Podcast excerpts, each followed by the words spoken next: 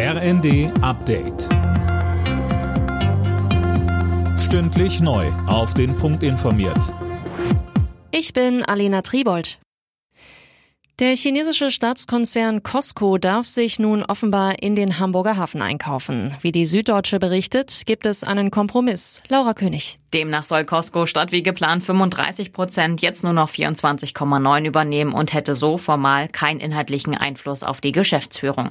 Sechs Bundesministerien hatten den Verkauf ja abgelehnt. Die sollen ihren Widerstand jetzt aufgegeben haben. Kritik kam zuvor auch von Union und Grünen. Grünen-Chef Nuripur sagte, kritische Infrastruktur dürfe nicht einfach an ein Land verkauft werden, das ohne mit der Wimper zu zucken bereit ist, unsere Abhängigkeit politisch auszunutzen. Der künftige Premier Rishi Sunak hat die Briten zur Geschlossenheit aufgerufen. Es habe höchste Priorität, die konservative Partei und das Land wieder zusammenzubringen, sagte er in London. Sunak wird heute offiziell Nachfolger von Liz Truss. Sie hatte nach gut sechs Wochen im Amt ihren Rücktritt angekündigt. Ute Elisabeth Gabelmann von der Deutsch-Britischen Gesellschaft in Leipzig. Insofern bleibt jetzt zu hoffen, dass er da vielleicht auch ein bisschen Ruhe reinbringt. Aber wir dürfen da jetzt keine grundlegenden Politikwechsel erwarten oder vielleicht gar eine Rückkehr in die EU, was einige noch unken.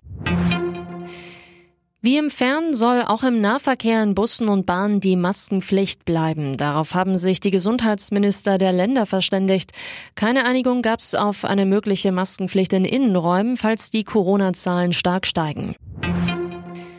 Umweltaktivisten haben die Wachsfigur von König Charles III. bei Madame Tussauds in London mit Schokoladenkuchen beworfen. Hinter der Aktion steckt die Gruppe Just Stop Oil. Sie fordern den weltweiten Stopp aller neuen Öl- und Gasprojekte. Alle Nachrichten auf rnd.de